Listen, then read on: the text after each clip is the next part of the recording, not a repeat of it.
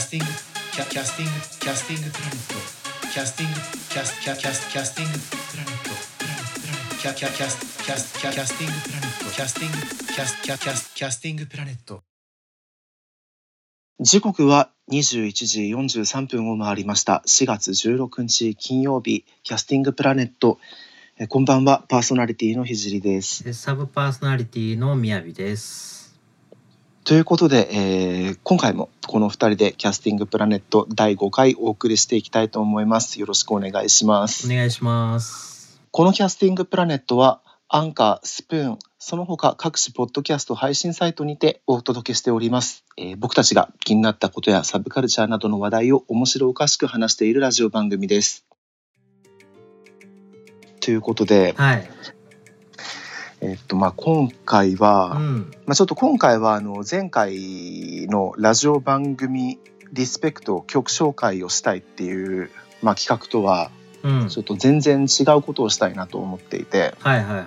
まあ、また例によってあのちょっと今回はもう喋りたいことをうんダラダラとこう喋っていくだけの、まあ、回ではあるんですけど、はいはいはい。あのまあ知ってくれてると思うんだけど、うん。僕は歴史が好きでああ、まあそうですね。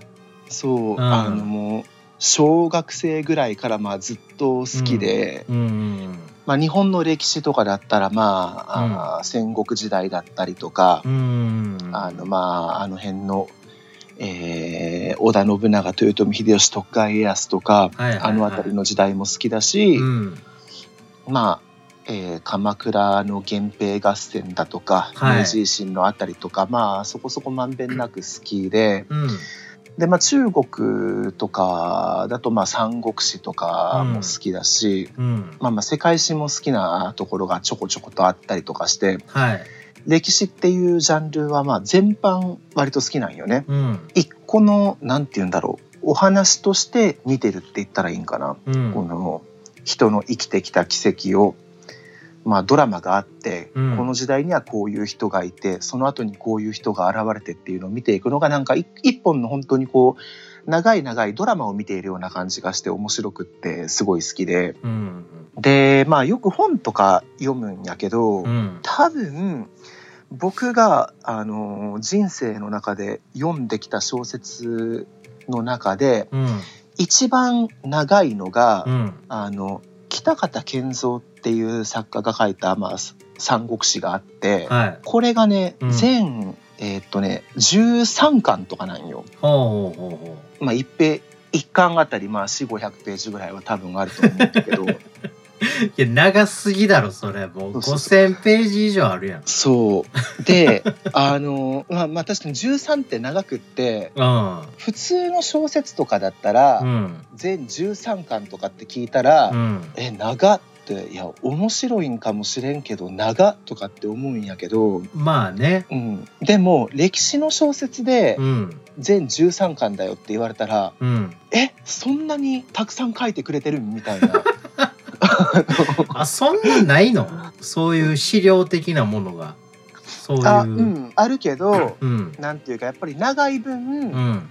その一つの時代をこう一冊にまとめてる本よりかはそ。のより細かく細かくディテールを書いてくれてるんじゃないかって思ってなるほど。テンションが上がるんよね。ああ、じゃあこの人が誰々が、この時こうしたみたいなことも、もう一般では知られてないようなこともこう書かれている可能性があるってことだよね。まあそうそう知られてないことだったりそのドラマをね、うんより奥深く書いてるというか、なるほど。まあ、歴史小説とかだと大体もうノンフィクションっていうかうん。あのもちろん歴史なぞらえて筋書きが書かれてるけど、うん。でも細かいところっていうのはその書いている人の解釈に委ねられてるところがあるんではい。例えば織田信長一つとってもこう、作家によってはなんかこうなんだろう世の中をまとめるためならじあの犠牲も厭わない信長像を書く人もいたらあの世間的にはなんかうん恐れられてる信長だけど、本当はこういう人だったみたいな感じのアプローチで書いてくる人とかもおってあ。はい。あの一つのテーマでもなんて言うんだろうその作者によってうん。書き方が違うんよね。うん。なんか音楽とかでもそうやと思うんやけど、うんこうクラシックの曲とかでも、うん。演奏する人によって弾き方がちょっと違ったりあするじゃない。そうやね。そういう感じで歴史小説っていうのも、うん。あの書く題材は同じでも、うん。書く人によってうん。見せ方とか、うん。なんかこうポイントに置いてくる事件とかが違っとったりして、その違いが面白かったりするんよね。なるほど。なんで三国志もうん。僕何パターンか結構読んでるんよ。あのえもう一個読んだらええんちゃうの？そういうの。あーよくないんよ。うん、あもうこっちはねもう素人なんで、あーはいはいはい。あのそっちはもうなんか趣味でいっぱい読んでいらっしゃるじゃないですか、そうそうそうそうそう。こっちとしてはね、うん。もう一個でええやんと思ってるんよ。もうそういう歴史とかもう筋が通ってるやん歴史って。ああまあ。何年に何したとか。はいはいはい。あまあ歴史のうん。あの事実だけを捉えていくんだったらもちろんその一つでいいとは思うんやけどはい。まあ歴史小説とかっていうのは、うん。その事実をもとにうん。そこにその作家それぞれのなんかこうあの見出した景色というか、うん。考え方を織り込んでいくようなものだから、うん。そうだから同じね一個の曲でもうん。誰が演奏するかによって響きが変わるみたいな感じで、うんあの作家ごとの響きの違いというかなるほど。奏でる音色の違いをうん。楽しみたいんよね。なんかええように言うたけどまあまあまあ。まあ、えーまあでもそうなんよ本当に。あーまあでもそうなんかな。そうそうそう。そうなんよそうなんよ。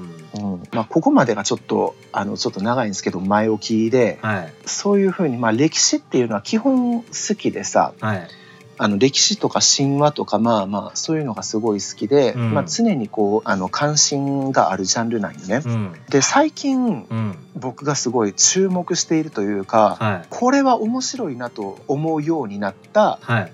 歴史があって、はい。ちょっとねそれを今日は話したいんだわ。キャスティングプラネットえということで、はい。えー、と第5回は、うん。あの僕がうん。また新たな歴史にはまった話なんですけどなるほど。ということであの僕が最近ハマったのが、うん。競争馬の歴史なんですね。あの今 はい、ソーシャルゲームで娘をやられてる。あはあれ あれ関連っすいね。馬馬っすね、うん。はい、馬の歴史なんですね。あれ何から入ったの？君は。ど馬の歴史に対して？の切り口から？そ馬の歴史に対しては、ううん。今おっしゃった通り、うん。あの今すごい世を賑わせているソーシャルゲーム。あゲームから入ったの？アニメ？あれってアニメが先でしょ？アニメが先だね。で、うん。世間的には、うん。世間的にはというかあの世に出たのは、うん。でもアニメは僕ちょっと見てなくってさ。あそうなんだ。そうそうそうそうそう、ゲームから入ったんですよ。ああそうなんだ。はい。あのプリティダービーウマ娘っていうゲームなんですけど。さっきの話がなかったように思えるなそれ。ちょっといやまあまあまあまあわかるわかる。気持ちわかるよ、うん織田信長がとか三国志がとか指輪物語とかが言いよった人間が次の瞬間プリティダービーウマ娘とか言い出したらもうね偏差値ギュンって下がった感じがするし、そうやな。一気にバカになったよねう今ん、そう僕の心の中の織田信長もなんか、うん。俺は馬の前振りかいみたいな感じのツッコミをね入れてるけれども、うんまあ、ちょっとまあでもあの説明しないとあれなんで、はい。まあ、話をしていくと、はい。まあ、単純にちょっと僕ゲームもすごい好きで、うんうんうんそのプリティダービー馬娘っていうのは あのあの馬がうん。人間の女の子にあーはい。なんだろう擬擬人化というか、ううんんうんされてるうん。世界が舞台のゲームで,、うん。で主人公は馬のトレーナーで、うん。馬娘っていう、まあ、人間の女の子なんやけど、はい。あの耳が馬の耳しててで馬の尻尾がついてるみたいな。はいはいはい。であの本当に馬みたいに速く走れるみたいなそういう女の子がいるんですけどでその子を、まあ、あの育成して、まあ、レースとかにで勝っていくみたいな、まあ、そういう育成していくっていうゲームなんですよね。で。勝ったらどうなるんですか？勝ったらそれはもうその世界での栄誉をつかめるのでつかめるというか。なんかあの、うん、なんかステージみたいなのあるんですか？あそうそうそうそうそう。あのーそう。あるある。そう。あるあるんですね。あるある、うん。あります。あの、レースで勝つと、うん。うんあのその後でウイニングライブっていうものがあって、はい。あのレースに出てた女の子たちがステージで、まあ、ライブをするんですよ。で1位が真ん真ん中っていうかセンターそうけ？そう。その通り、うん。あの1位の子がセンターで、うん。まあ、で順位の2番3番の子がそのセンターの子を挟む両脇になっててみたいなはいはいはい。感じでライブをすると。うん。レースに勝ってうん。勝ったらライブがあってみたいなっていう、まあ、ゲームなんですよね。で曲とかあるんですか？あそうそうそう、うん。もちろんその曲もうん。ライブ用のまあ曲、その作品オリジナルの曲が書かれてて、はいはい。まあまあすごい曲がいろいろあるんやけど まあまたこれはちょっとおいおいあおいおいね。はいはい。そうまあそう。そうそんな焦らんでいいよね。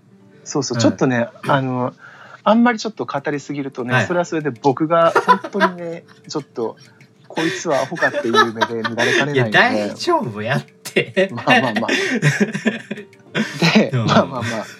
あれなんよねこうちょっとね世の中で世の中とかでこうなんだろう世間的にランキング1位とかだったりするものとかに、うん。なんかすぐ手を出すんがちょっとためらうタイプのあ一緒一緒。俺も一緒なんよ。うんうんうん。あわわかる？わかる。あの逆張りしてしまうタイプそうそうそう 逆張りしすぎるのもかっこ悪いっていうのは分かってるんやけどそちょっとやっぱ様子見ちゃうんだうよ。そう。手出さんのよね最初。そうそうそうそう。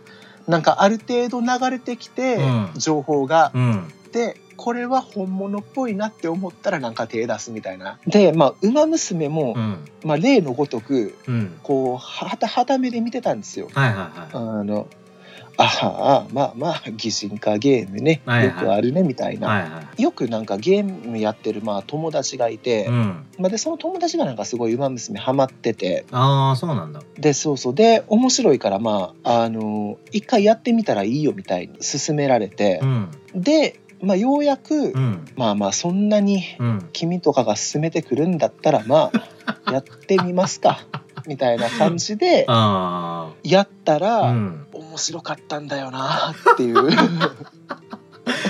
なんかハマるらしいねあれ。でハマっていく過程で、うん。ウマ娘の子はうん。実際のレ、競走馬の世界では、うん。なんかこういう成績を残してて、うん。こういう出来事があってみたいなのが分かってきて、はいはいはい。分かってきてというかまあ気になって調べてさうん。自分で。でそしたらなんか面白いなと思って、白状するともう今月の僕のうん。ウィキペディアの検索履歴、馬の名前ばっかみたいな。めちゃめちゃ影響されてるやん。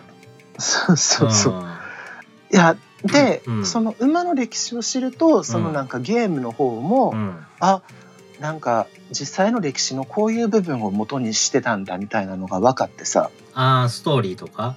そうそう。うん。もちろん馬の歴史知らなくってやっても普通におもろかったしうん。まあ知っててやったらやったであのいろんなネタに気づけるみたいな。ああ深みが増すというか。そうそうそうそうそうそうそう。でまあ、うん。でも競走馬の歴史とかだいぶ知ったかうら、ん。でどうしてまあその面白いのって思うようになったのかっていうと、はい。動物に歴史があるっていうのが面白いなって思ったんよ。あー確かにね。ないもんなあんまり。そうそうそう。だってさウィキペディアとかで調べても、うん。普通動物の歴史ってまあ観測されないというかあれやから生態系の変化とかさそういうすごい大きいことぐらいしかさ観測されんでうん。Google でどれだけ検索しても、うん。今のアフリカのサバンナの王者はこのライオンだみたいなの分からんわけやから。でもなんか競走馬の世界っていうのはもちろんあの人が大きく関わってるっていうか人の手によって作り出されてるものではあると思うんやけど、うん。あのこの馬はこういう人生を生きて、うん。でこの馬の子供はこういう馬でみたいななんか、うん。その動物の中に、うん。なんて言うんだろう人間と同じようにこう、ドラマがあって。うん。あの悲劇的ななんというかあの死に方をしてしまった馬とかも中にはおって、うっんていうのがうん。すごい面白かったんよね。うん。そうそれでなんかウィキペディアめちゃめちゃ見てしまってさはいはいはいは見ていくうちに、うん。なんかこう最初は本当に「ウマ娘」っていうのはまあ可愛い女の子に出てくる育成ゲームなんだなぐらいの感じでしか思ってなかったんだけど、まあその後でそのウィキペディアとか見るうちに、うんあそうか。馬の世界にもこうあ歴史があったんだっていうふうに思って、うん。またこの人の世界の歴史と違う点があってさ本能寺の変とか関ヶ原の戦いとか、はい。あの歴史の資料には残ってるけど、うん。実際の戦ってる様子は当然見れんじゃない？確かに。もうええっていうかなんか巻物みたいな。巻物だかうら、ん。はい関ヶ原の戦いとかもだってもう400年以上前だからさ、はいはでも馬の名勝負は見れるんだよ。い まあね。そう。確かにね。そう調べたら YouTube とかで見れるもんな。あの公式だったりなんかアップロードしてるようなレースの映像とかあるし、まあそりゃねあの競走馬の歴史のめっちゃ初期の方とかはちょっとあの記録残ってないだろうから、うん。全部が全部は見れんけど、まあでも80年代後半90年代前半ぐらいから、今日に至るまでの熱い戦いの数々がはオリジナルの映像いがはい。残ってるんよ。原作がね。原作が。どんなにこの先僕うがん頑張っても本能寺の変を見たり、うん。ね、関ヶ原の戦いを見る見れる日なんて来ないんよ。まあまあね。ところが馬は見れるんよ。実際のさその競馬場とかは行きたいと思うの？ああでもうん。あの純粋にうん。見てはみたいなってちょっと思うね。ああの馬券買うとかじゃなくてうんまあ買ってもいいとほ思うけどあまあまあ勝ってもいいと思うけど、うん。まあそのなんかレースを見に行あくっていうそうそうそう。レース第一うん。馬券はなんか記念というか、うん。あの、うんうんちょっと宝くじ買うぐらいの感覚で、まあ買うぐらいならいいかなとは思うけどまあねだからその実際にうん。ね、これから紡がれていく歴史の戦いを、うん。まあね大げさな言い方やけど生で見ようと思ったら見れるかもしれないわけだから、まあまあね確かにね。だからまあ純粋に一個のね体験としてちょっとね、うん。見に行ってみたいなっていうのはちょっと思ってるね。このキャスティングプラネットはアンカー、スプーン、その他各種ポッドキャスト配信サービスにてお届けしております。僕たちが気になったことやサブカルチャーなどの話題を面白おかしく話しているラジオ番組です。馬のうんオーナーになりたいなと。馬主？馬主に、おう馬主になりたいなと思名ってさ。前つける人やねそうそうそう。うんで、ゲームの世界で馬主になろうとえ 思い何まして。その娘の方でも馬主の何？世界みたいなのあんの？あ、うんうん。娘の方じゃなくて、うん。あの、違うゲームに手を出したんですよ。あなるほどね。あの、ウィニングポストっていう名前うの、ん。あの、馬主になって、うん。あの、リアルな馬、あの、女の子じゃないです。本当の馬しか出てこないんですけど、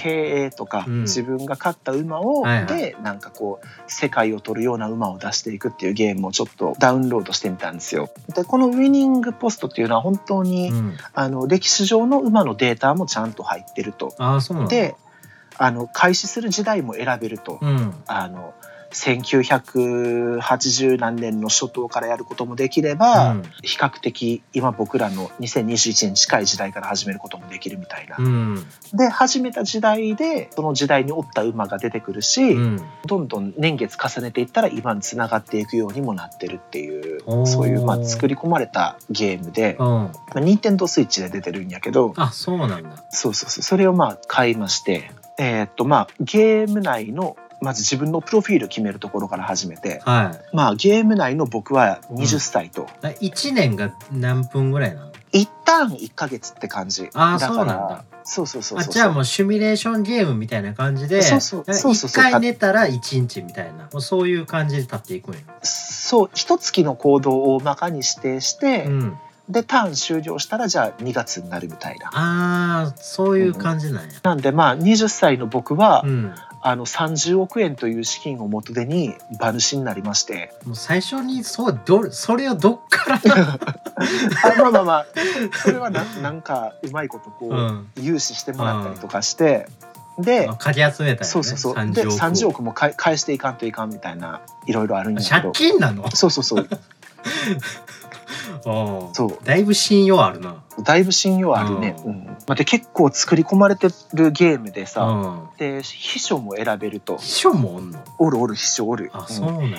秘書も選ぶし、うんあの 牧場建てる場所とか牧場主誰にするかとかも選ぶああ、もうじ自分で全部やるんやね。そうそうやっていく最初はねでまあ秘書選んでうん。で干したらなんか秘書が結構あのもう綺麗な、うん。まあ、顔も綺麗やし頭も良さそうやしザ有能って感じの、まあ、秘女の人秘書にして。ああ、学級委員長みたいな。そうそうそうそうそう。あそしたらこの秘書がさなんかーこう「ひじりさんは今独身ですよね」みたいな。うんそんなこと言うてくんの「早速言い寄ってくる?」みたいに思って。それ待ちみたいな。で女性をしょよよろしければ女性を紹介しましょうかみたいに言ってきてそんなんあんの？ああるんよ、うん、マジで？うん。え？って思ってまあまあでも紹介するだけしてもらおうかって思ってしてもらったらうん。この紹介してくる女性がさうん。見事になんだろう、うん。もうちょっとごめん本当にちょっともう口が悪くて申し訳ないんやけど あのはい。その秘書の秘書のうん。なんだろう、う。うんん、2ランク下ぐらいのなんか見事に2ランク下の。芋が。ああ、芋子が来たんやね。いまあい今ではないけどまああそうなんだまあでも秘書がだいぶちょっとレベル高いんだだわまあでネットでちょっと調べたらうん。秘書とも結婚できるんだわあ、そうなんだ。そうそうただ秘書と結婚しようと思ったらなんか馬主としてめっちゃいい成績ちょっと残さんといかんみたいな、あ、じゃあ元手の30億以上売り上げとかそうそうなんかあのレースでなんか連覇するとかなんかそういう秘書ごとに条件があってっていうことが分かってで分かったあたりでまあまあ冷静になって僕は何をやっているんだってなったんだけどう。なんか口説きに入ってるもんな、もう秘書とかを。秘書情報をし調べている僕は何だってなって 冷静にまあ、ええけどね。俺もやると思うもん。だって、それ見つけたら。うん競走馬の歴史はどうしたっていうあれなんだけどでまあ、わかるよ。だって、言ってきた向こうやもんな。うんだって、女の人紹介しましょうかっつって。う向こう側向こう側向こう側でそれ秘書どうなんのかなってなるもんね。うん。思う思う思う男としては。まあまあまあでちょっと秘書の方にちょっとあの馬から一瞬関心がちょっとそれてしまったんやけど、あの本題に戻すとまあ馬を一体とりあえず最初の馬を変えると。で最初に変える馬のリストを見たんやけど一頭だけ知ってる馬がいたんよ馬娘にいるから、はいはいはいはまあそれがねナイスネイチャーっていう名前の馬なんやけどい。最近、その子もよく見かけんだよね。ナイスネイチャーはあの、うん馬娘で顔は知ってたんやけど実際の歴史はどういう馬だったかっていうのを僕ちょっとよく知らんかったんよ。はい。ナイスネイチャーさ、うん、俺らと同い年でしょ？そうそうなんよ。うん。ナイスネイチャーって僕らと同い年で、うん。しかもうん。あのまだ生きてるんよナイスネイチャー。あ、そうなんだ。そえー、すごいね。うすごいんよ。寿命がどれぐらいか知らんけど。競走馬はうん。早かったらなんか二十歳手前ぐらいで亡くなってしまうし、えー、そうなんだ。なんだったら30まで生きたら相当長生きしてる方なんよ。じゃあもう、だいぶ王女やな。もうもうだいぶうん年寄りも年寄りよ多分人間で言ったら本当にもう90後半ないし100歳ぐらいのレベルよナイスネイチャーは。そうやね。うん、でまず一つその僕らとまあ年齢が一緒っていうのとうん。あとこのナイスネイチャーっていう馬がうん。めちゃくちゃ大きいレースとかには出てるんやけどうん。そのレースの中で一番を取ったことがないと。ナイスネイチャーのあだ名にブロンズコレクターっていうあだ名があるんやけど あのはレースとかに出てもなんかうん。有馬記念だったかな？そういうまうん。あすごい大きいレースがあるんやけど、うん。その有馬記念でうん。なんか3年連続で3位だったみたいな、でも3位やけんすごいはすごいんよ、まあまあね。いろんなね強い馬が出てきてうん。十何頭もいる中でレースしてさその中で3位だからさめちゃくちゃお格の大きい大きい舞台で取ったことは一度もないまま現役を引退したらしいんよね。ああもうこれは運命だと年齢もまあまあ。同じやし、はいはそうそう。いうん。この一番を取ったことがないっていうストーリーもね、うん。なんかいいし。まあね。これはまあ僕がうん。ナイスネイチャーをうん。一番にさせてあげなければいけないなと 思って。で他もさ、はいはい。もう一うん、頭おるやん同じ年代の同い年もう一頭おるの知ってる？あおるん？どれどれだろう？あのライスシャワーっていう。あライスシャワーね。うん。あそうライスシャワーもあれなん？80同じなんや。そうそうあ88そうなんや。そう。歴史もねすごいなんかそう。悲劇的というか。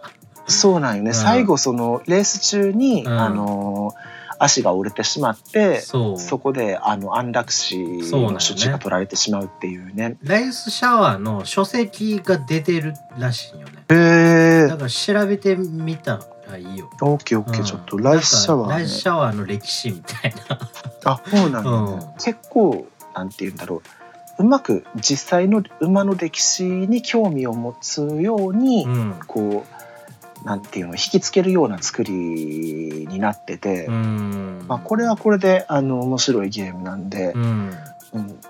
馬の歴史とかどうでもいいから、うん。可愛い女の子が見たいみたいな人は「馬娘」やったらいいと思いやただ一個いいっすか？あのう。どうぞ。はいはい。ステージで何が行われているのか言ってないんですけど。あー馬娘のステージで。ああ。1位2位3位が並ぶんでしょ、はいはいはい並びますね。でなんかあるんでしょ？ステージで。まあいろんなねライブの曲があるんやけど、うんこの「馬娘」の一番最後の大きいレース、うんこれに勝つと、うんステージでやる曲がう、ん「馬ぴょい伝説」っていう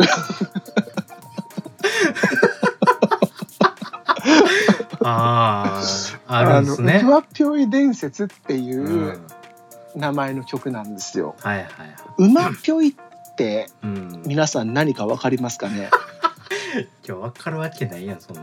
僕もねうん、わからないんですよ。だってな歌詞にだって「うまぴょい」「うまぴょい」ってあるんやからね。そう。そうあの、本当にうね、ん。あのライブでやる曲いろんなバリエーションがあって、うん。なんというかこう EDM っぽいなって思うような曲もあったら、うん。まあアイドルソングだなってか感じの曲もあるし、うん。なんか割とこうギターサウンドがかっこいいような曲とかもあったりして結構あのバラエティ豊かなんやけれど、うん。どうしてかねうん。一番最後の一番大きいレースで勝った時にうん。ステージでやるパフォーマンスがうん「馬ぴょい伝説」っていうもう電波ソングなんですよ。電波やねあれ。もう一瞬しか映らんないけど米食いてってあるやん。あーあるでも痩せたいっていう歌詞が、はいはいはい。であそこの顔がめっちゃ好きなのね俺あは、ーわあーわかるうん、わかる。糸目顔ね。でわかるよ。ああれをスクショしたっていうのが、うんうんうんうん。あの全種類の馬を馬娘をスクショしたっていうのがまとめられてて、はいはいはいはい。うん。結構ねいいなって思うよ、あの顔は。いやもうもう自分でも今から言うことはアホやっていうの分かってるんですけどはい。あのなんか息遣いが聞こえてくるんよねなんかこう。息遣いが聞こえてくるんよね。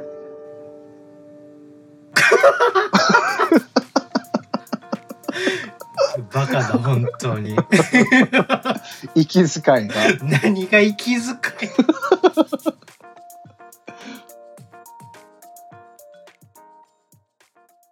キャスティングプラネット。じゃあ、アドレスだけね。はい。うん、何でしたっけ、アドレス。いやえ？あ、そうっすね。まあ、はいはい、ここでね、一発俺が。え、キャスティングプラネット1219アットマーク Gmail.comCASTINGPLANET 1219-gmail.com です。えー、ということで、えー、時刻は22時57分を回りました。えー、キャスティングプラネット第5回本日も最後までお聞きいただきありがとうございました。